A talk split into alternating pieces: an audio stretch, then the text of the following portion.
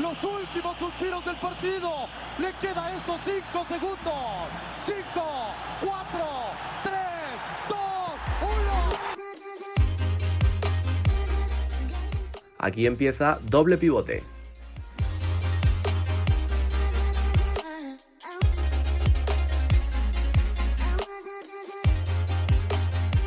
Bienvenidos a un nuevo episodio de Doble Pivote y hoy Álvaro no estamos solos, ¿no? ¿Qué tal? Buenas tardes. Hola, buenas tardes, José. Pues igual que las últimas veces, aquí en casa. Y efectivamente, hoy no estamos solos, tenemos otras dos personas más. Eh, si quieres, empieza presentando tú.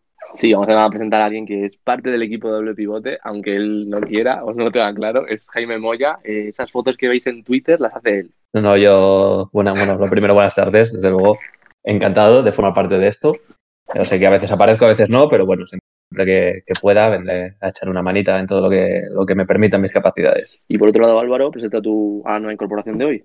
La otra incorporación es Edu. Y nada, pues hoy también nos va a acompañar y pues vamos a hablar un poco de fútbol y nos va a dar sus opiniones. Así que adelante, Edu, preséntate. Eh, buenas a todos, eh, encantado de estar aquí, de formar parte del equipo de doble pivote y con muchas ganas de, de hablar un poco de fútbol en estos tiempos de cuarentena. Sí, porque aunque no haya fútbol, pues hay noticias relacionadas con el, con el deporte rey todos los días. Hoy vamos a hablar de, del Barça y más concretamente de, la guerra interna que tienen allí en Camp Barça Messi y Bartomeu, porque es una auténtica guerra lo que tienen metido en el vestuario del Fútbol Club Barcelona y es que en menos de un mes eh, Messi ha tenido que salir a contradecir a Vidal porque el director deportivo le echó, digamos, la culpa de que muchos jugadores eh, no quisieran a Valverde y lo tuvieran que cesar, salió a negarlo y ahora también ha salido a negar que no quisieran rebajarse la ficha. Y las dos veces lo ha hecho por, por Instagram, Álvaro. ¿Qué te parece? Pues bueno, es una relación que parece que se está tensando cada vez más la cuerda, que va a ir a peor y pues una directiva que creo que le queda poco tiempo eh, porque mmm, yo creo que va a haber elecciones dentro de poco y un Messi que tampoco le queda mucho tiempo de fútbol, un jugador que le ha dado todo al Barça en esta última década pero que ya los años van pasando y cada vez le queda menos en el Barcelona, obviamente. Así que un tema muy delicado que veremos cómo avanza de aquí al verano o a que acabe la liga o a, a saber cuándo vaya. Pues sí, eh, Jaime, tú por ejemplo, ¿qué opinas? ¿Quién, ¿Quién, lleva la razón o qué puede salir de esta, de esta guerra si es que acaba la temporada? Bueno, yo lo primero, un pequeño apunte, no es por, por llevarte a la contaría, pero por supuesto que hay fútbol. Se está jugando ahora mismo un Göteborg femenino contra todo lo femenino. De, es amistoso, de, de la Liga Sueca. Nos vas a hablar de pero la verdad que espectacular. Eh, 7-2 en este momento. Bueno, increíble. Ojo si está en B3 y Yo pensé que habíamos venido a hablar de la Liga de Bielorrusia, pero bueno, veo que este tema también es. Luego se hablará, si queréis, ¿eh? Porque hablará, sí, sí, el, el, el plato fuerte para, para el final. Ahora vamos con las minucias, como el tema Messi. Yo, bueno, yo en, en, cuanto a esto, siempre tengo una opinión clara cuando hay este tipo de disputas. Y es, eh, ningún jugador tiene que estar por encima de la infraestructura del club, de, de sus directivos, de, de, toda la estructura. Ninguno, se llame Cristiano Ronaldo, se llame Leonel Messi o se llame como se llame. Más que nada porque ese jugador cualquier día se puede borrar, puede decidir hacer un cambio de, de club y tú no puedes estructurar todo un proyecto en torno a él. Dicho esto, la gestión de Bartomeu para mí, con todo este tipo de crisis y en general, está dejando muchísimo que desear. Y Messi no es un jugador cualquiera, no puede permitir, tal y como está ahora mismo el Barça, el fondo de armario que tiene, el tema de haber utilizado mucho menos la cantera, que, que se le vaya a Messi, que se estropeen las relaciones porque se puede caer la mayor parte del proyecto del Barça para este año y para probablemente el, la próxima temporada o las dos próximas temporadas. Edu, ¿tú qué opinas? Claro, sí, o sea, yo estoy de acuerdo contigo en lo de que ningún jugador puede estar por encima del club, pero a mí me parece que si en, la, en el equipo se están haciendo las cosas mal, me parece que esté bien que el capitán y el jugador emblema del Barça en este caso salga a dar la cara, porque por ejemplo, eh, el Barça, o sea, yo quiero quiero pensar que no lo están haciendo tan mal, sino que el problema de, de lo del Barça es cómo lo hacen. Porque, por ejemplo, esto, eh, decir que salir a, mm, al, al, público y decir, no, es que los jugadores no se quieren bajar el sueldo, cuando luego sale Messi a decir, no, si nosotros desde el primer momento lo te, teníamos claro que íbamos a hacer esto, pues es que, mmm, por decirlo así, dejas en evidencia a los jugadores y claro, tiene que salir alguien a decir, oye, mira, esto no está pasando así. Entonces, entiendo que, o sea, yo, yo eh, si fuera el Barça estaría de parte de Messi, obviamente. Yo, bueno, yo sí, creo sí. Que, que sí es verdad que, que, llevas toda la razón en eso, pero yo creo que, que esto dice más en no solo de, de Bartomeu, sino de toda la propia estructura del Fútbol Club Barcelona, que tenga que ser Messi el que tenga que salir, que se tendría que estar totalmente ajeno a este tipo de problemas, él o cualquier otro jugador, tendrían que ser los propios socios los que dijeran, oye, eh, Bartomeu, tú has dicho esto, es mentira, fuera. O tú estás teniendo esta gestión que nos gusta, fuera. Porque igual que Messi no puede ser más que el club, el propio Bartomeu tampoco puede ser más que el club. Lo que yo creo que lo que está claro es que hay alguien dentro ahí que está jugando a dos bandas. Es decir, que hay alguien que por un lado le dice a los jugadores, sí, claro, claro, le dice a los jugadores, vale, sí, sí, eh, os entiendo, os entiendo, y luego va a Bartomeu y le dice que no, que no se lo quieren bajar. Y claro, y luego va el, periodista que tiene las fuentes y lo publica. Con lo cual, el dentro del vestuario, ah, bueno, si Mourinho disfrutaría en ese vestuario, mm, vamos, descabezando a todos, se lo pasaría pipa. Porque en el vestuario hay mínimo alguien tiene que haber del, lado de Bartomeu, porque si todos estuvieran del lado de Messi, no habría filtraciones, no habría problemas, ¿no? Sí, es, posible.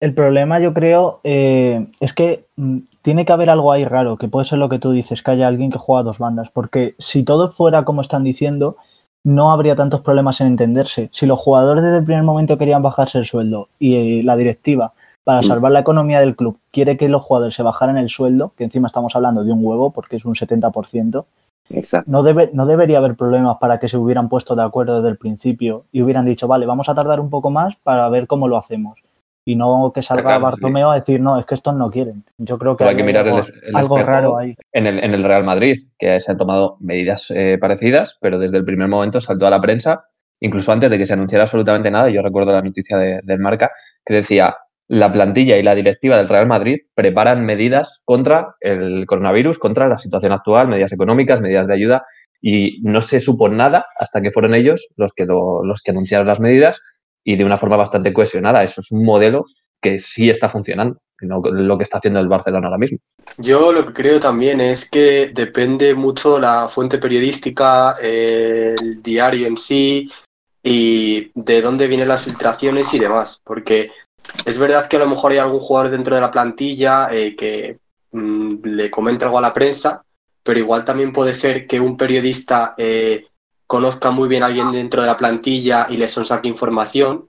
Entonces, eso tampoco lo sabemos muy bien. Es un, es un gran lío para el club porque, como bien ha dicho José al principio, ya no es solo esto, ya es lo que tuvo que salir a desmentir Messi hace un mes el tema Vidal y claro, eh, a saber si esto va más o si salen más jugadores a, dar la guerra, por así decirlo. Y también quiero preguntaros por el papel de, de Setién, porque es un entrenador que ha venido traído por Bartomeu, porque lo ha traído él, o sea, los jugadores no le querían, no es que no le quisieran, es que no querían cesar a Valverde. Pues ha llegado él, supuestamente lo ha traído Bartomeu con una confianza al 100% y se encuentra un vestuario dividido. O sea, no solo es su primera semana en Barcelona cuando llegó, sino que encima se encuentra en medio del fuego de, dos tanques tremendos. ¿Cómo creéis que, va a acabar esto? ¿Pensáis que, va a seguir el año que viene? Ah, yo creo que, se tiene, o sea, se tiene que apartar completamente de todo esto y centrarse en lo suyo. O sea, que bastante tiene, por otra parte pero no tiene que meterse en guerras ajenas entre Messi y la directiva y tal. O sea, yo no sé si seguirá la temporada que viene, todo va a depender de cómo acabe esta, si acaba, y, a partir de ahí veremos qué pasa, pero yo creo que se no se tiene que mojar en estos temas, o sea, que se dedique a hacer su trabajo, que es entrenar, y ya está. Creo que desde luego al pobre Setién le ha tocado bailar con la más fea desde, desde que ha llegado al club. Eh, se ha encontrado con una situación que, desde luego no es la más favorable y encima, ahora, este parón le puede venir bien o le puede venir mal. Eh, todo habrá que ver cuándo se reanude la temporada. Yo creo que si la temporada se tiene, comenzaría la próxima.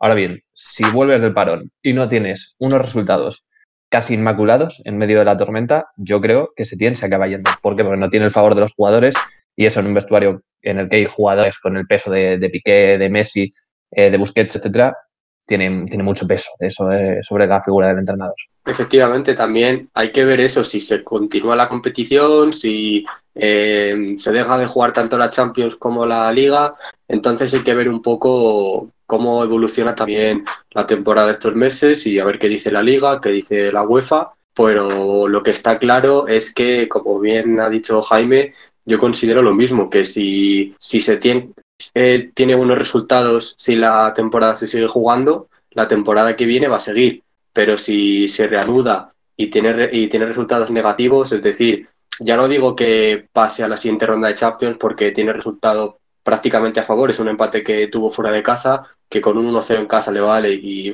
va, a pasar fácilmente, yo creo. Entonces, pasando a semifinales, eh, yo creo que se podría quedar la temporada que viene, pero si lo eliminan en cuartos al Barça, lo veo muy difícil y ya no digamos si tampoco gana la liga. Ya se tiene, yo creo que se iría cuando, cuando transcurra toda la temporada. Sí, como yo, digo, yo creo que eso realmente es mala suerte por la situación que se ha encontrado, porque si yo creo que si no hubiera habido el parón que ha habido, probablemente, y, tuviera malos resultados a final de temporada, habría un, sector del barcelonismo que diría, esto no es culpa de Setién, es culpa de Bartomeu y de, y de Valverde, y del proyecto que se ha encontrado, no le ha dado tiempo a cambiarlo. Ahora bien, con este parón es como que eh, se acaba de consolidar la figura como entrenador del Barcelona y yo creo que eh, eh, se plantearía todo lo malo que, le pudiera pasar al Barça se le achacaría al propio Setién cuando realmente la situación sigue siendo más o menos la misma. yo, pienso, igual en, el sentido de que, de que le ha hecho flaco favor el, parón, porque ahora va a depender mucho de cómo acabe todo y antes, si por ejemplo ponte que ganan la liga pero no ganan la Champions como estos años, yo creo que mucha gente diría... Eh, que no tiene la culpa, porque al final él se ha encontrado con esta plantilla a mitad de temporada y haz lo que puedas. Entonces yo creo que ahora va a depender mucho de los resultados finales y si el Barça no gana nada este año, lo va a tener complicado para seguir. Sí, yo quería decir solo que es ideal lo que dice Edu de tú entrenar y ya, pero en un club tan grande como el Barça es que a la mínima decisión, por ejemplo, el fichaje de Bradway, tienes que posicionarte, es decir, quieres un 9, y no hay dinero, pues al final, por mucho que lo pidas, te vas a tener que tragar lo que te, lo que te dé Bartomeu. Y luego no es eso, sino que te han traído a Bradway, ahora a ver si lo pones, porque te has gastado 18 kilos en él para seis meses. Bueno, o sea, mientras tanto, además de decir que para que el meme siga, el Barça lo que hace es subir vídeos de este tiempo cocinando en Twitter. que me parece flipante que le estaban quedando las albóndigas de puta madre. El tema redes sociales del Barça, yo creo que da para, y de comunicación pública, creo que da para 10 o 12 podcasts, así en general. Yo solo salvo al, del, al de Insta. Vip Levy me parece un crack, pero el resto es un poco... La verdad que a veces ponen cada cosa el tema Barça en, general, el tema Barça en general da para un canal de televisión, un, vamos, set entera solo para el Barça, porque es que cada día son cosas distintas y, cada cual más surrealista, o sea, es, increíble. Lo bueno es lo, bien que nos lo pasamos, todo siguiendo la actualidad. Si los memes están ahí. Pero bueno, yo la verdad que lo que decía es eh, lo que decía Edu, de que se tiene, se tiene que para callar y dedicarse a entrenar. Yo no sé vosotros, pero yo a Setién no le veo el perfil de entrenador que se calla y entrena. De yo, por, no, por, pero le veo un poco boca chancla en general. Le encanta una rueda de prensa, le encanta decir qué bueno soy y las cosas que salen mal no son por mi culpa y las cosas que salen bien es porque soy un crack. ¿Sabes? Y dice que el Betis jugará a que te cagas. si le invitamos a doble bigote, yo dudo que, que lo negara la invitación, imagínate. Yo creo que sí, vamos a buscar su, número de teléfono. el de Sarabia. ¿Tú qué piensas, Álvaro? Yo, eh, yo creo que igual, que es que además se le vio en el Betis. Cuando entrenaba el Betis era igual. Eh, partido que perdía, partido que le criticaba la afición, partido que decía que no era su culpa. Es verdad que llevó al Betis a jugar UEFA Europa League, pero cuando un entrenador hace bien las cosas, se le aplaude y todo muy bien. Pero cuando lo hace mal, como fue la última temporada en el Betis, eh, pues también la, gente se puede quejar. Y en el Barça, eh, sobre todo los primeros partidos que jugó, que entrenó Setién, se veía que el Barça ganaba 1-0, eh, me acuerdo del partido contra el Ibiza ganando 1-2 con gol de Grisman al final, sufriendo. Entonces hay que ver si el Barça evoluciona favorablemente o con esta situación y esta tensión que está viendo eh, va cuesta abajo. desde luego, para, para tener la soberbia de Mourinho tienes que ser Mourinho. No puede ser que vengas de no haber ganado ningún en tu historia y tener esa soberbia. Ah, es, mi punto de vista. Sí, yo era justo lo que iba a decir, que no se puede comparar eh, al Setién del Betis porque para empezar, con todo respeto para el Betis, no es el Barça, y los galones que tiene el entrenador en ese equipo no son los que tiene el Barça. En el Barça tienes entidades mucho más arriba que un entrenador que acaba de llegar. O sea, no es lo mismo que alguien que lleva varios años y ya ha ganado cosas, que puede tener cierta autoridad, que un entrenador que acaba de llegar y que no puedes hacer lo que te dé la gana. O sea, ahí te tienes que acoplar a, lo que hay. Sí, eh, bueno, a ver, entonces, ya hemos dejado claro que, que Messi y Bartomeu no se van a entender, que se tiene que hacer más o menos lo que pueda, pero de cara al futuro, por ejemplo, eh, se está hablando un montón de, la llegada de Xavi como entrenador, de Puyol como director deportivo. A ellos dos ya se les ha contactado, bueno, Bartomeu o su entorno, para que vinieran ya. Pero en una gestión, no sé, ahora os lo dejo a vosotros, ¿eh? ese calificativo, pero en una gestión, entre comillas, y ahí ya la opinión que queráis, han dicho que no, que no se van a relacionar con nada que tenga que ver con este Barça, que le da igual si pierden otra Champions y ya irían seis años sin ganarla, pero que, que, no, que no van a venir hasta que no se vaya Bartomeu. A mí me parece, o sea, es cierto que hacen bien, pero es un poco egoísta, ¿no? Parece lógico, o sea, al fin y al cabo tú puedes haber sido una leyenda como jugador, pero no te puedes meter en un fregado así. Si no, mira, por ejemplo, eh, por poner un ejemplo, Gatuso, pues una leyenda del Milan, se metió a entrenar ahí, que era, eso era un, vamos, eh, horrible, y, salió pues a, los meses o al año porque eso no había quien lo levantara. Y entiendo que un, alguien como Sabio, como Puyol, ahora mismo no se quiera meter ahí. Eh, de cara a la temporada que viene o dentro de dos temporadas, mm, iniciando un nuevo proyecto, pues yo lo veo bastante viable que se pueda producir y entiendo que todo claro, lo que se acaba Messi. El problema es esa. Bueno, pero pues a, lo mejor, a, lo mejor hace falta, o sea, teniendo en cuenta siempre la, envergadura de la figura de Messi, la, importancia que ha tenido en la última década y pico de, del Barcelona, a lo mejor la manera de que eh, que no debería ser así, pero la manera de que el Barça empiece a volver a mirar a, la Masía, empiece a volver a mirar a proyectos fiables de, futuro, es verse sin red. O sea, ver que, está eh, pasando por la cuerda sin red. Ahora mismo tiene la red que es Messi, que te soluciona las cosas. A lo mejor cuando vean que no tienen a Messi, dicen, hostia, somos un, club de envergadura mundial y nos vamos a ir para abajo, como le han pasado a algunos grandes clubes, sobre todo en Italia. Y a lo mejor ahí empiezan a cambiar la manera de hacer las cosas. Ojalá pudieran tomar esas decisiones de vista al futuro todavía con Messi en el equipo y poder hacer ese, ese cambio de ciclo de una manera más, más suave. Yo lo que veo es que para, para, reconstruir todo esto tienes que tirarlo todo. O sea, tienes que. O sea, está tan ensuciado el, el, Barça ahora mismo con todas las polémicas que yo creo que tienen que tirarlo todo, empezando por Bartomeu, cuando haya elecciones, que supongo que irá fuera, porque si no me equivoco, encima votan los aficionados ahí, que no es como el Madrid, y, y supongo que le echarán. Y a partir de ahí empezar una reconstrucción seria y pensando en qué quieres del Barça para los próximos 10-15 años, como se hizo en su día, apostando por Guardiola, apostando por la cantera, para intentar solucionar esto, porque si no yo creo que al final son parches que vas poniendo y al final no te salen bien. Yo eso justo es lo que iba a comentar, el tema de la cantera del Barça, la Masía.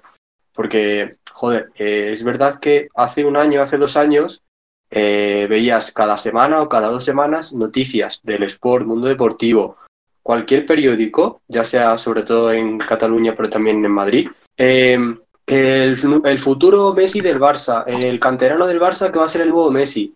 Y son jugadores que ahora no sabemos ni dónde están, ni, Como Samper. Samper ni dónde van a acabar. Que, está, en China o en Japón. Samper, que iba a ser el nuevo. y lo, recordando también a, Recordando también a Boyan Kirkic, que está en la Liga de Canadá, en Montreal, pues. No, no, en la MLS en el Vancouver. me, lo encontré yo en un partido a las 4 de la mañana y dije, ¿qué hace este pavo aquí? Eso mismo dijo Vidal, Pues eso. Seguro que eso mismo dijo Vidal. Sí, sí. Eh, estaba, jugando todo el partido, ¿no, Edu? A las 4 de la mañana. Sí, efectivamente, sí.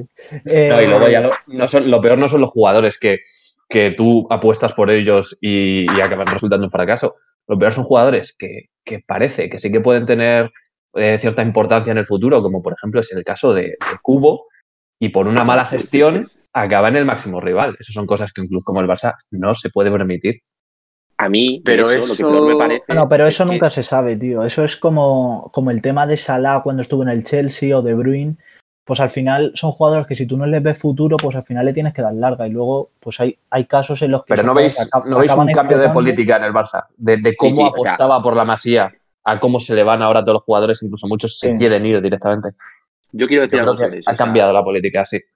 Sí, sí, o sea, el ejemplo que dice Jaime es totalmente el fondo del problema, porque para que veáis el ejemplo, la magnitud, o sea, una defensa de, de que tenías a un Titi, a Piqué, al Lenglet, a Todibó, de repente vendes a Todibó, que es tu central con mayor progresión, esto es como si en el modo carrera en el FIFA vendes al que tiene 20 años, pues lo venden, se quedan con un Titi con Piqué, el otro día se lesionó Piqué en la última jornada, un Titi tiene amarilla y tienes que subir al central del B, que, que se tiene, no sabrá ni su apellido, y ahí está, jugando minutos en la liga, jugó el, chico este uruguayo eh, jugando titular de centrocampista, o sea, esa es la magnitud de eso lo he visto yo en el Atleti más de una vez y más de dos, también te lo digo. ¿eh? Cuando acabamos jugando con, Borja Garcés de titular.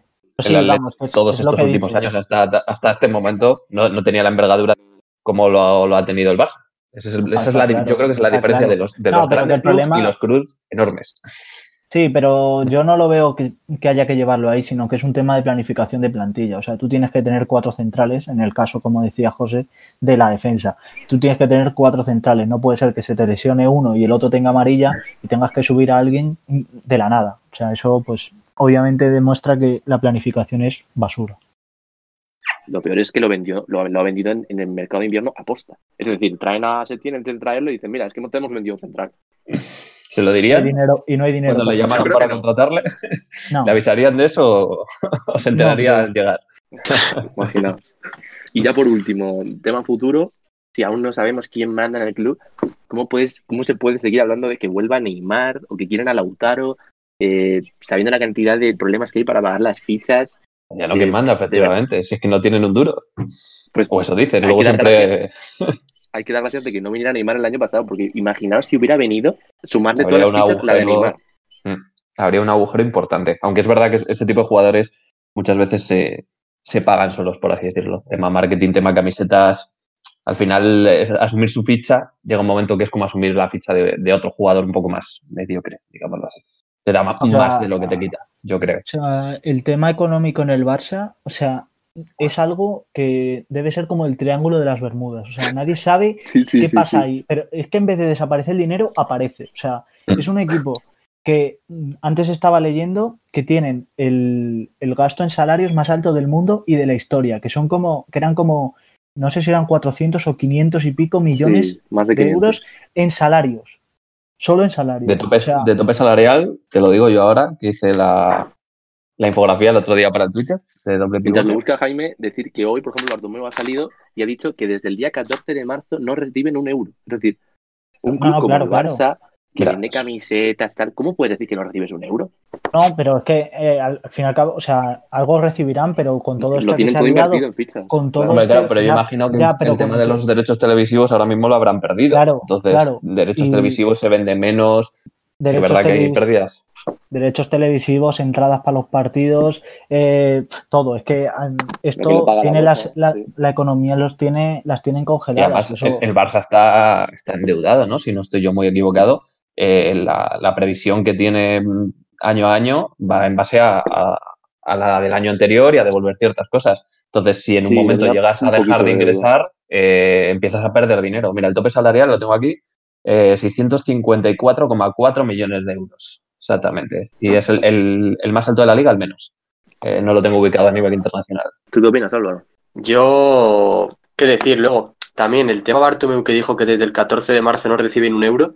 No sé si mm, el tema camisetas, pues imagino que la tienda del Barça estará cerrada, pero online podrá vender todo y más, todo lo que quiera y más. Eh, en, que decir, en esta, en esta situación que estamos, la peña no se pone a comprar camisetas ahora, ¿sabes? O sea, eso baja también muchísimo. es, verdad que no todos, pero alguna persona habrá. Es decir, yo no creo que todos los aficionados del Barça.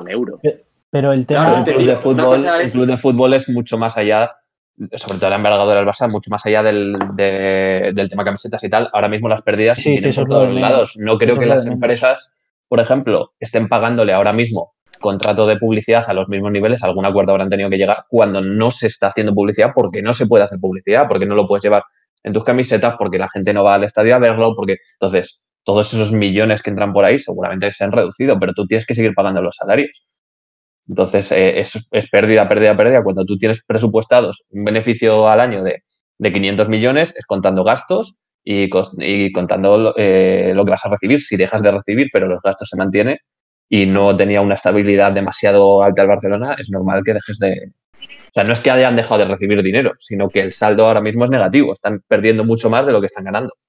Claro, sobre todo ponte que tú cuando haces una previsión de temporada, o sea, en una empresa, en un equipo de fútbol, lo que sea, cuentas con ciertos ingresos. Si esos ingresos se te congelan durante una parte y pierde, dejas de ingresar, ponte 200 o 300 millones en este caso, eh, es que la economía mm, es que se, vamos, te quedas en, en negativo, pero enseguida. Y es a lo que se refiere Bartomeu con que no reciben dinero. O sea, que, está, que tienen ahora unos ingresos de cero euros. Es que están perdiendo muchísimos ingresos que antes tenían y que ya contaban con ellos. Probablemente sean negativos a estas alturas, ya no de cero. Sí, seguro, seguro. Lo que está claro es que este problema le ha venido al Barça en uno de los peores momentos económicos de su historia. yo creo. Sí, sí, sí, es que yo lo llevo al, Madrid eh, todo el rato, pero lo, lo leí el otro día, que como el, Real Madrid tiene las cuentas saneadas, tenía un, una diferencia de ciento y pico millones de euros que se puede permitir perder sin, sin llegar a, al saldo negativo. O sea, quiere decir, ahora mismo puede estar pagando sueldos el Madrid de los empleados del estadio, de toda la gente que tenga, de las fundaciones, etcétera, etcétera, 125 millones para gastar ahí, sin contar la, la previsión salarial de los jugadores y, va a seguir con las cuentas saneadas. Esa es la diferencia, que el Barça seguramente las tuviera saneadas, pero a saldo cero. Entonces, en el primer momento que te vas a pique. Sí, sí, sí. Yo, o sea, a mí me da la sensación de que el Barça cada temporada que, que acaba la salva con un suspiro. Y a poco que haya un problema, ya hay, pues ya hay un problemón. Pues imaginaos que el problema es estar eh, dos meses sin generar ingresos. El problema es un tsunami tremendo y lo que no puede ser es que te quieras comparar con el Real Madrid a la hora de traer a Mbappé, Neymar, Haaland, quien sea, y luego el tercer día, el tercer día sin liga, tengas que pedirle a Messi que se quite el 70% de la ficha. Porque claro, la imagen que das, ¿sabes? Porque yo te digo que Florentino, si eso le pasa, no lo dice. Pues no, Bartomeu va y va a las radios de, allí de Barcelona a rajar de Messi, porque había rajado de Messi, diciendo que eso, que, que bueno, que, que, la idea era suya, la de bajar el 60%, dice. De hecho, Florentino lo que hubiera hecho habría sido endeudar al club con sus propios beneficios. ¿no? O sea, como hizo en, su día para traer a, a Cristiano Ronaldo, etcétera, es poner de su propio dinero, endeudar al club consigo mismo y hacer una gestión para que el club le pueda devolver ese dinero, pero tenerlo, que luego eso ya entras en el debate político, ético, moral de si, si es correcto o no es correcto. Pero él eh, hubiera puesto el dinero, hubiera seguido pagando todo para mantener la imagen, que es lo que es fundamental para el Real Madrid sobre todo, y luego ya se verá, luego ya se verá si se mejora la gestión o qué cosas se cambian para que se pueda devolver. A mí lo que me parece me parece muy señalable es, es el porcentaje. O sea, es que los equipos que se están accediendo a bajarse los sueldos están hablando de un 5, un 10, un 15%, algo normal. Es que en el Barça, sea por parte de los jugadores o iniciativa de la directiva, es un 70%. o sea, que es, que, es que es un 70%, que es una brutalidad. Y ahí eh, demuestra que la economía del Barça está fatal porque mm, si tienes que llegar a eso para poder pagar los salarios de los demás trabajadores y intentar salvar la economía del club es que demuestra que hay un agujero negro que, a ver cómo se salva. Yo creo que esa bajada tan grande de, sueldo también puede conllevar a que no sé si la directiva o el entrenador o algún jugador esté contemplando un fichaje grande para, para este verano, para cuando se pueda fichar eh, para el Fútbol Club Barcelona, porque es que es lo que dice Edu, una bajada del 70% es una auténtica brutalidad. Es verdad que el Barça, eh, como comentamos, es el club que más paga a sus jugadores, que más dinero gasta en fichas, pero eh, un 70% es mucho dinero. Pues imagínate la cara de los jugadores si llega verano y el Barça comete un gran fichaje a costa de, de su 70% de sueldo. Y, y te imagínate, traes, un gran jugador y tienes que echar a otro que esté en su posición. Ese jugador que ha perdido el 70% de su sueldo para fichar con su dinero, vamos, la montada. Estás describiendo a Bradway y la llegada de Lautaro, porque es lo que va a pasar. Podría ser. Imagínate ese pobre hombre viviendo su sueño ahora mismo en un gran club que nadie ha apostado por al principio de temporada por eso. yo si fuera y le quitan el 70% del sueldo. Yo si fuera Bradway, cada día que pasara al vestuario del Barcelona lo guardaría en mi memoria, pero como si se fuera a acabar el caso que dices tú de Braithwaite y Lautaro, me gustaría ver cómo reacciona la gente. Porque a Braithwaite yo veo que le han recibido muy bien y a ver cómo, cómo se plantea la situación para que llegue julio, agosto y digas que te gastas 120, 130 millones en un tío que va a ser suplente de Suárez. O que mm, con ese fichaje vas a mandar a Griezmann al banquillo que hace un año te gastaste 120. O Dembélé, que sigue ahí. Oye, menciona aparte ah, lo, y, el año que viene... No lo recuerdo. Esos fichajes random al Barça en comparación con los grandes fichajes. O sea, tú dices, Griezmann, fracaso, que yo no estoy de acuerdo, pero bueno, lo dice la mayoría de la gente. Y luego te llega Paulinho, te llega Bradway y, los ídolos de la afición en dos partidos. O sea, yo echo de menos a Paulinho, o sea, con eso yo todo. Álvaro, ¿alguna cosilla más de tema fichajes? Pues. Eh, a ver, el Barça está claro que va a hacer un gran fichaje con esta gran baja de sueldo, como comentaba antes. No sé a quién va a fichar porque seguro que tiene muchos nombres sobre la mesa. Eh, yo creo que va a traer un gran central, no sé a quién deciros. Eh, Van Dijk lo veo muy complicado, sobre todo por lo que le pueda costar al Barça, pero sería un fichaje top. ¿Y quién se va? Pues no lo sabemos. es que quizás se vaya Suárez, quizás, quizás se puede ir un gran nombre de la plantilla del Barça para también que se pueda quitar un gran, una gran ficha y ese fichaje al que le tenga que pagar también mucho dinero, mucha ficha, se lo pueda quitar con Suárez o con un gran nombre del club. Tú fíjate, lo, mal que no está haciendo el Barça, si el Madrid puede aguantar eh, económicamente teniendo que escuchar de un parásito ahora mismo. Es que si tuviera un Gareth Bale, el, el Fútbol Club Barcelona, mañana se tienen que declarar en, en bancarrota porque se hunde el club. Se llama Dembélé. Si tampoco hay tanta diferencia. eso, iba, eso iba a decir yo, se llama Dembélé, efectivamente. Pero Dembélé es porque se lesiona, no porque no quiera jugar. Lo de Bale también. Bueno, bueno, un poquito de una mezcla. me pasa que Bale es un sudado de la vida, pero. A Bale nunca le he visto poner la excusa de estar lesionado para jugar al gol. O sea, en la vida le he visto decir que le duele. No, no, no. no. Eso, eso no se lo jode.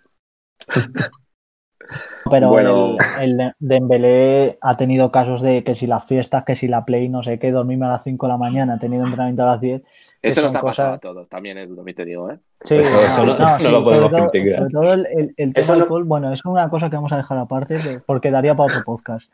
Pero, pero son casos de falta de disciplina y tal que al fin y al cabo. Pues, sí, al final tiene, tiene 22 años. O sea, es un tío que le tienes ahí que si en algún momento eh, se deja de romper y se siente un poquito la cabeza, puede ser un mega crack. Y si te da 3-4 años buenos, te ha merecido la pena todo lo demás. Pero Bale ahora mismo, que ya sabes que no te va a dar nada más, que hace ese tío ahí cobrando lo que está cobrando. Sobre todo cuando el entrenador no le quiere. Eso, ojo, también es para estudiarlo. A Bale le queda un gol importante, yo solo digo eso, pero bueno. En la final de la Champions de este año en agosto. sí, es el FIFA 20. en agosto. Eh, bueno, yo creo que el tema va a estar más que comido.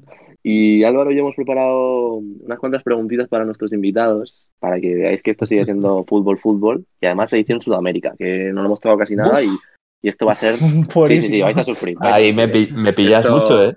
Que, que, sepan todos que no se las hemos dicho, ¿verdad, Álvaro? O sea, no tienen ni idea.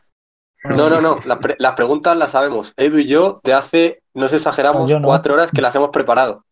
Pero yo, no, no, José. José y yo que las hemos preparado hace eh, cuatro horas. No, no, yo si yo vas a ver que era de fútbol sudamericano, lo mismo no me conecto, ¿eh? A mí lo mismo no, no veo el podcast. Literalmente, Álvaro me ha dicho, vamos a hablar del tema del Barça y José y yo estamos preparando unas preguntas. Y, y ya está, no sé nada más. Vale, vamos a dejarnos un poquito de ridículo. para contestarlas, ¿eh? 10 segundos, bueno, son súper difíciles, pero bueno, así por lo menos queda un poquitillo de debate. Preparo de Google. ¿Estáis preparados? No, no, no. Se Dale, caña, va. Más de opinión. Venga, vale. con las mías y o como Dine, si, si hay algo que no sepa. No, no, no. Empiezas tú. Lo puedo llamar a. Empiezas tú, José. Empiezo yo, vale. Como eh, vale pregunto, pregunto, luego va, y responde eh, Jaime, después Edu y luego Álvaro y yo, ¿vale? Así hemos, vale. bueno, pero ya no la sabemos. Ya digo, son más de opinar, ¿eh? Vamos a empezar con equipo favorito de Argentina. Solo podéis decir uno. Equipo de. Eh... Sí, Jaime, dale. Favorito yo empiezo de Argentina. yo. Podéis eh, explicar por qué si queréis, pero cortillo. A ver, es que, es que un equipo favorito de Argentina. Decirlo, no ¿eh? sigo el fútbol, es que no sigo el fútbol argentino, entonces un equipo primer favorito. Palo, primer palo ahí de Jaime. el, el, ferrocarril, venga. ¿De qué? ¿El ferrocarril de qué? Oeste, el ferrocarril oeste. Voy a confirmar. Voy a... No, de Argentina ha dicho, ¿eh? Sí, sí, ¿Qué sí. equipo es ese? Voy a confirmar. Dale, dale, Edu. Ah, yo ¿Te gusta el ferrocarril oeste? Yo Boca Juniors, pero no, este... no, no por nada, porque, o sea, yo Boca, pues yo creo que es el equipo que más me ha llamado, más, más me ha llamado la atención desde que era pequeño, desde que jugaba al FIFA y tal con 2006-2007. Eh, si hay algún equipo sudamericano que me llamaba la atención era Boca Juniors, pero tampoco tengo ninguno. Quiero, quiero, romper una balanza a favor de un equipo llamado Defensa y Justicia, al que Gracias. me parece. Yo me encanta ese nombre. Un equipo, o sea, un nombre que es maravilloso. O sea, Más que Ferrocarril Oeste, pero por favor. He entrado a Wikipedia y ahora mismo está en primera B nacional, el Ferrocarril Oeste. Pues eso, un equipo modesto de los que me gustan a mí. Dale, Álvaro, ¿tú cuál es? El, el, el unionista de Argentina, tú. Por ejemplo. Uf, buen equipo. Parece buen que equipo, no te oímos, Álvaro. nada, no se oye nada, Álvaro. Periodismo en tiempo de coronavirus, ¿eh? Voy a decir mientras me adelanto yo, yo soy muy de... Nada, ¿no? Vale, sigo yo. Yo iba a decir que yo soy muy de River. O sea, a mí me encanta Ah, River y más desde que bajó. Desde que bajó más, porque volvió, volvió y le ganó la final a Boca en el Bernabéu. O sea, eso es una manera de volver increíble. Creo que Álvaro ya ha vuelto. A ver, Álvaro. No tenemos Álvaro. Nada, pues vamos a confiar en que vuelva y seguimos. Bueno, nos vamos a publicidad un momento y enseguida.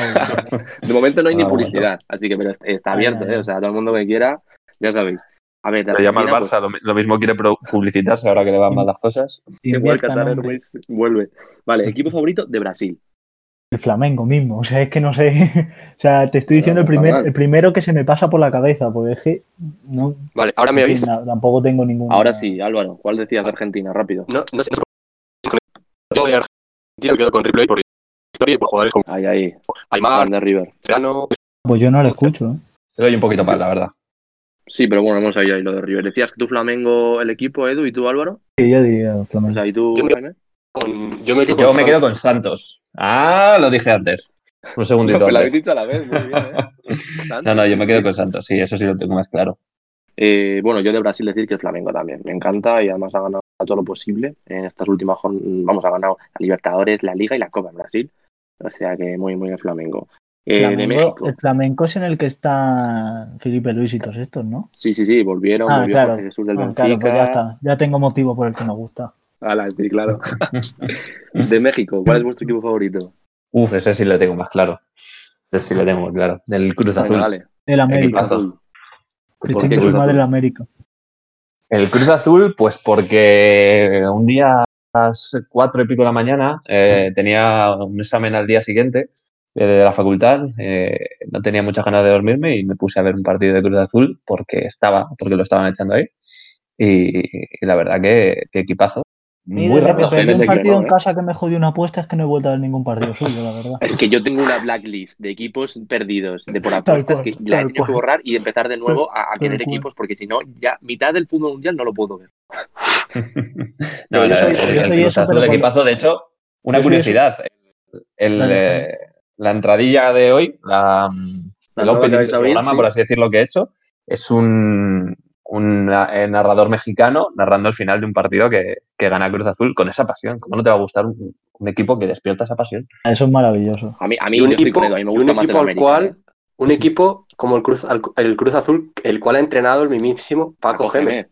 Bueno, eso también Sí, es, es un punto a favor, la verdad. Y de ahí pasó a ser en comentarista en gol, ¿eh? ¿eh? Que se Poco se habla.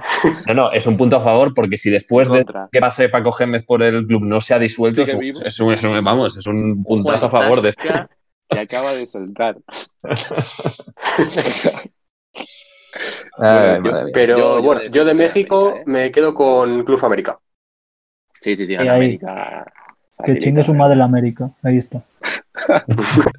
Vale, y, y a ver, ya por terminar de zonas de. ¿Tú tenías equipo favorito también, Álvaro, en tus preguntas? Yo eh, no, yo tengo más preguntas, pues. pero en este caso no. Sigo entonces. Eh, ¿Quién crees que es el mejor jugador sudamericano de todos los tiempos? De todos. Maradona. Mm, Yo no vi a Maradona tengo- en ver- tiempo, en verdad tengo entonces un empate. yo no... Tiene que ser uno, uno, ¿eh? el mejor jugador sudamericano de todos los verdad. tiempos. En verdad yo a Maradona no le he visto. O sea, diría Messi, pero es que no sé, tío. O sea, yo lo dejaría en un empate entre Messi y Maradona. O sea, por encima Para no, de Pelé. meterme, para no meterme en la polémica, Messi Maradona, voy a decir que el mejor jugador eh, sudamericano de todos los tiempos es René Higuita. Genio, figura, ídolo. Leyenda, ¿eh? Portero. Mejor, por- mejor portero del mundo, ¿eh? Puse el otro día, por cierto, en sus redes sociales, que me hizo mucha gracia, eh, un, un tuit con una foto suya eh, saliendo y le, le meten gol porque hace una mala salida de estas y pone en la foto respecto al virus y el confinamiento. Si te dicen que, que no salgas, no salgas. Exacto. Muy y más grande. con esas camisetas Tío, que pero-. Pero no pondríais al loco Gatti Loco Gatti bastante, bastante tiene con las Ah, como- que como mejor ju- jugador sudamericano de todos los tiempos. O sea, Sí, sí, sí, Sí, sí. también. Álvaro, ¿tú cuál? esa, con esa mítica parada eh, que se le queda el balón entre los pies y se levanta y le, y le da Sí, una patada para sacarla Es afuera. muy mítica. muy mítica. Yo me quedo de los que he visto, de los que he visto yo, porque claro, tiempos atrás, pues yo no me gusta decir quién ha sido el mejor sin haberlo visto y me quedo con Messi sin ninguna duda. Ah, Eso Sí, está sí. claro. Yo también diría que Messi, y mucha gente dice que, que Messi y Maradona, esa es la duda, pero vamos a ver, es que no siempre todo es un mundial. El otro día, por ejemplo, ayer tuve que casi me sangran los ojos viendo cómo comparaban a Giroud con Benzema, porque Giroud tenía un mundial y Benzema tiene Eso, cuatro eso es Champions. tremendo, ¿eh? Eso es tremendo. Vamos a ver. Es tremendo.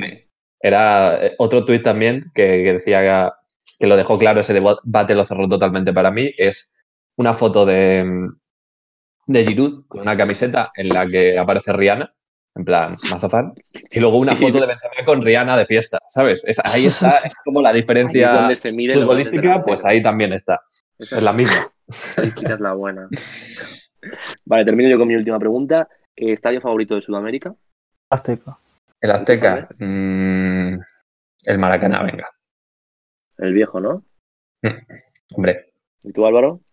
Yo me quedo con la bombonera. Mm, eso es bueno también.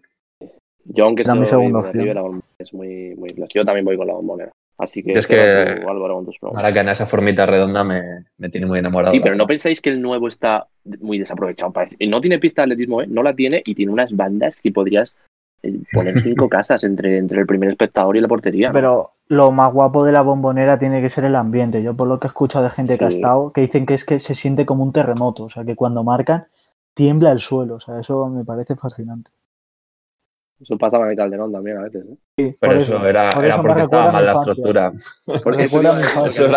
yo que he trabajado de seguridad en el, en el Calderón y he entrado por todas. ¿Qué pasó? he entrado por los cimientos y veías que cuando, cuando no te tocaba el estadio y te tocaban las partes de abajo vigilando puertas y tal, que cuando la gente saltara y celebrara un gol, literalmente cayera polvo de la, del techo, no, es, ¿no? es que haya mucha pasión ahí. A lo mejor es que la infraestructura no estaba demasiado bien construida.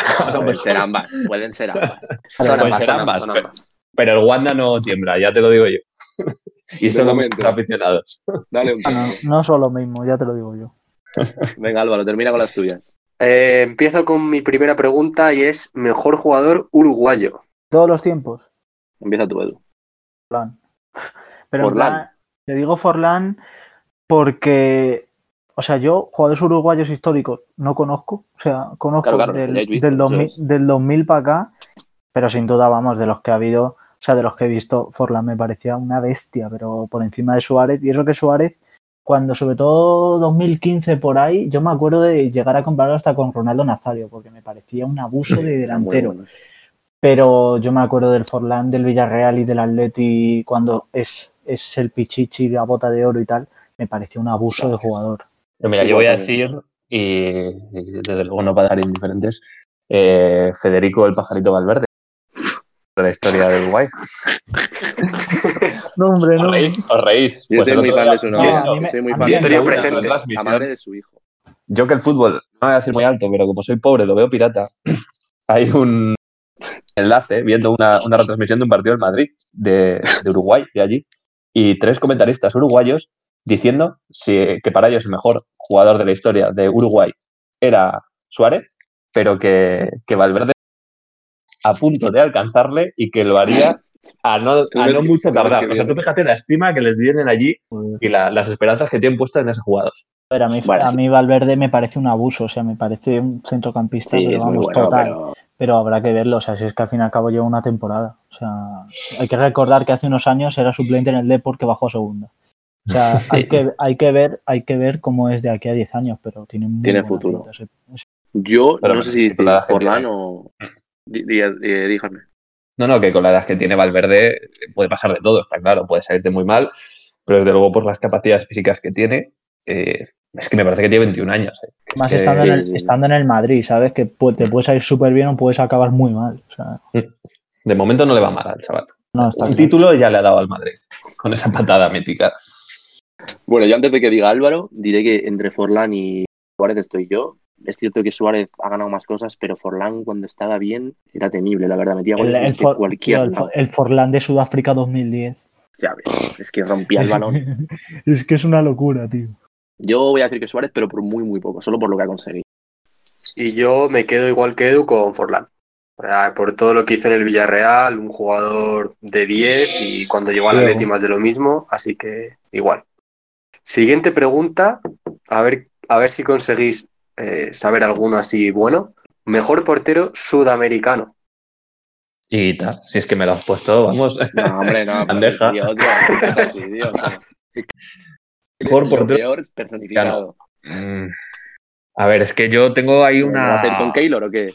Claro, tengo una relación amor-odio con, con Keylor. Me parece que, que lo que ha conseguido es brutal, como también puede que sea en parte suerte por, el, equipo en el que recaló en el Real Madrid, ese, ese Madrid tan mítico, eh, pero no le veo luego unas capacidades como para poder decir es el mejor, ¿sabes? O el mejor portero de nada, porque si es muy bueno, pero no sabría decirte. Y Keylor es que es un. Espera, ahora, ahora respondo. Eh, quería, decir, que Keylor eh, ha ganado mucho, ha dado mucho al Madrid, porque la Champions, Keylor ha hecho exhibiciones increíbles, pero le faltaba esa regularidad y esa seriedad como para considerarlo a la altura de Ter Stegen o Black como el mejor del mundo, pero me parece un abuso de portero, la verdad. Eh, yo voy a decir Julio César. Eh, sobre todo Julio César, o sea, es que al final eh, alargó mucho su carrera, pero en la, década de los 2000 me parecía un portero, pero, pero como la copa de un pino. Vale, yo voy a seguir el ejemplo de Jaime, que es abrir Google, y según, según Wikipedia, según Wikipedia, eh, pues no está muy claro, la verdad. Hay un montón de gente aquí. Mucha gente se fija en Armani, porque ha ganado dos Libertadores seguidas. pero bueno, es muy moderno, es fútbol muy ah. moderno. Yo diría que yo me quedo con Keylor, porque ganar cuatro. Ahora mismo, porteros argentinos, o sea, bueno, argentinos, sudamericanos, así mm, muy top, tampoco hay. Ahora mismo no hay, ahí eso no hay. Y yo por eso Keylor, y poco más. Porque Keylor es cierto que, que, no te hace. Mira, Allison, por ejemplo, el, debate entre Allison y Ederson, el del Titi, por ejemplo, es un debate horrible, porque los dos son el mismo tipo de portero y, es un portero que es muy fiable, pero los días que tiene malos no los ve. O sea, le pueden entrar mil. Y a Keylor, el día malo, siempre estaba ahí. Hmm. Y eso que no El día malo y se iba a la calle, porque hacía alguna locura. ¿Y tú, Álvaro? Sí, la ver, la yo, me, yo me quedo con uno que no habéis dicho, eh, y es Dida, el brasileño, el de Milán. También. Y después de lo de ese Brasil, ya no me cae bien, ¿eh? Ese Brasil de Dida, ojo, eh. Nada, nada, de Ronaldo ni Ronaldinho, no, no, el Brasil de Dida.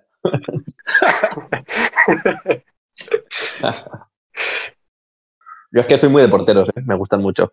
Me parece que le, dan. Son la diferencia entre un buen equipo y un equipo campeón, de lo que sea. Es un portero que es lo que más regularidad te va a dar. ¿Qué opinas de Iker? Se lo digan a Simeone. ¿Qué opino de Iker? Me gusta. A mí es que los jugadores que tienen una trayectoria rocambolesca, que empieza de una manera, acaba de otra, que dan para portadas, para titulares, a mí me gustan muchísimo. Sí, pero como opinión. A mí, eh, obviamente, eh, ¿qué vas a decir de Iker? Que es, probablemente el mejor portero de la historia. A mí me parece el mejor portero de la historia. Y, pero la manera que ha tenido de acabar es que es, no, te, no, te lo, no te lo escriben eso ni los mejores guionistas de Netflix te escriben una historia como el final de Casillas. No, no, de hecho, se la escribió Caranca, imagínate. O sea, que tú verás. Dale, Álvaro, que si no, no acabamos. Venga, la siguiente. Eh, os pongo un poco en apuro. Mejor jugador brasileño de toda la historia. Yo la tengo clara. Pelé. Yo diría Pelé. Aunque no la hayamos visto. Pero en lo que ha hecho ese tío es, es una locura. Obviamente, mm, no se puede no decir Pelé. Pero yo quiero. No lo voy a decir. Estaba claro. claro, el, debate puede estar dejando a Pelé aparte cuál es el mejor, que ahí ya hay más. Es que a mí, incluso por encima de Pelé, incluso por encima de Messi, incluso por encima de Maradona, para mí el mejor jugador de todos los tiempos es Ronaldinho. Yo ese tío ah, bueno, no te lo puedo me enamoró, o sea, ese, es el, jugador que me enamoró del fútbol. Sí, a mí también. pero la calidad, la calidad y las capacidades futbolísticas que tiene ese tío no las ha tenido nadie nunca. Sí, vale, estoy de acuerdo. Una mala carrera, muy... pero para mí es el mejor. O sea, es que, ¿qué es ser el mejor? Ser el mejor en Paraguay en una cárcel es ser el mejor. Por supuesto. Ya te estoy diciendo que a mí ese tipo de, trayectorias me encantan. Eh, hay que recordar que Ronaldinho tenía un túnel que llegaba de su casa a la discoteca, que solo podía usarlo él. ¿eh? Tú imagínate. ¿Cuándo tuvo pelea? De cosas. ¿Cuándo tuvo pelea eso?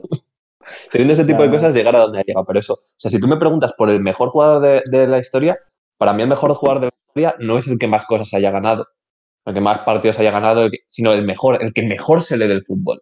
Y para mí ese es Ronaldinho. O sea, como, como jugador individual, hmm. es que me, parece que nadie se le ha acercado nunca. Vale, voy yo, voy yo. Yo creo que. Individualmente es mejor que Ronaldinho, sinceramente. Messi. Bueno, o sea, yo te digo que puede haber. Lo que pasa es que Ronaldinho era más espectacular, más de eh, muchos highlights y tal, que, lo ves ahora y dices, hostia, qué locura de pavo. pero me parece que regularmente y tal, y, eso Messi era mejor. Pero yo creo que, que, puede haber más Messi en la historia, puede haber más Cristiano Ronaldo, puede haber más Maradonas, igual que, simplemente hay que ver que se, se compara Messi y Maradona. ¿Tú con quién puedes comparar a Ronaldinho? Para mí es un jugador que no se le puede comparar con nadie. Eso es, eso es un debate que dejaremos ahí. Sí, la verdad. Es que no podemos tirar dos que, que, para mí el mejor jugador brasileño tiene que ser Pelé, como has dicho, pero tengo que hacer una mención a, Hulk y... Hulk. sí, ya sabéis por qué, porque un jugador que se va a China, mantiene el nivel de juego que tiene y es capaz de cambiar de esposa después de 10 años, ¿eh? supera eso, Jaime. Paulinho, Paulinho te lo supera. supera eso. ¿Y tú, Álvaro? Yo, como Jaime, me quedo también con, con Ronaldinho. Así, así, sí. mi barco. Yo, diría, yo fíjate, yo diría antes que Ronaldinho, diría Ronaldo Nazario también. Sí, claro, yo obviamente también lo hubiera dicho. Es que yo soy del Barça y sé que Ronaldinho ha sido muy bueno, pero no habéis visto a Ronaldinho los dos últimos años cómo estaba. Porque si para ti es el mejor, luego comete los Pero vamos a ver, tú imagínate con el ritmo de vida que lleva, que lleva ese tipo ¿Qué le estás pidiendo, no? Es que no, no, pero es que podría ni saltar al campo, vomitaría antes de levantarse de la cama. A ver, pero entonces le podemos, le podemos nombrar, le podemos nombrar mejor fiestero de la historia, el que mejor aguante tiene. Eh, no pero, sé. pero el mejor futbolista, eso hay que dejarlo aparte, hombre. Yo te digo que, a Ronaldo en Estados que no se le puede juzgar por esos años, es que no se puede. Hay que juzgarle por la capacidad futbolística que, ha tenido y que sigue teniendo. El mejor de la cárcel ahora mismo. A ver, si en la cárcel, vamos, si da para una pelea en Paraguay. O sea, en Paraguay, claro, claro. Tú me dirás, o sea, una persona como Ronaldinho que esté en la cárcel en Brasil, tío, eso, o sea. Haciéndose fotos con los presos, es que es que maravilloso, si es que es. Sí, pero yo entiendo lo que dices de que Ronaldinho es el mejor jugador del mundo, pero, tío, tú no acabar en una cárcel en Paraguay porque te has robado unos visados, o sea, es que eso, mm. quieras que no, luego te va a costar muchísimo a la hora de también, el mejor de todos los tiempos. También te digo que es posible que Ronaldinho sin esa actitud no fuera el jugador que fue, ni siquiera a nivel de calidad. Pero si Ronaldinho hubiera tenido una carrera eh, estable como la que ha tenido Messi, yo creo que se le consideraría mejor jugador sin ninguna duda. Pero es que eso es culpa suya. O sea, eso al final. Sí, sí, eso, no, eso no te lo quita nadie, obviamente que sí. El tío ha sido, pues como Guti, pues es otro que, que podría haber sido hasta haber ganado un balón de oro. Pero bueno, no se da la gana, pues bueno, eso es otro debate. Dale alguna vez, que creo que te quedaba una ya, ¿no? Pues tal y como, tal y como se ha oído, voy a decir que Bender el de Futurama.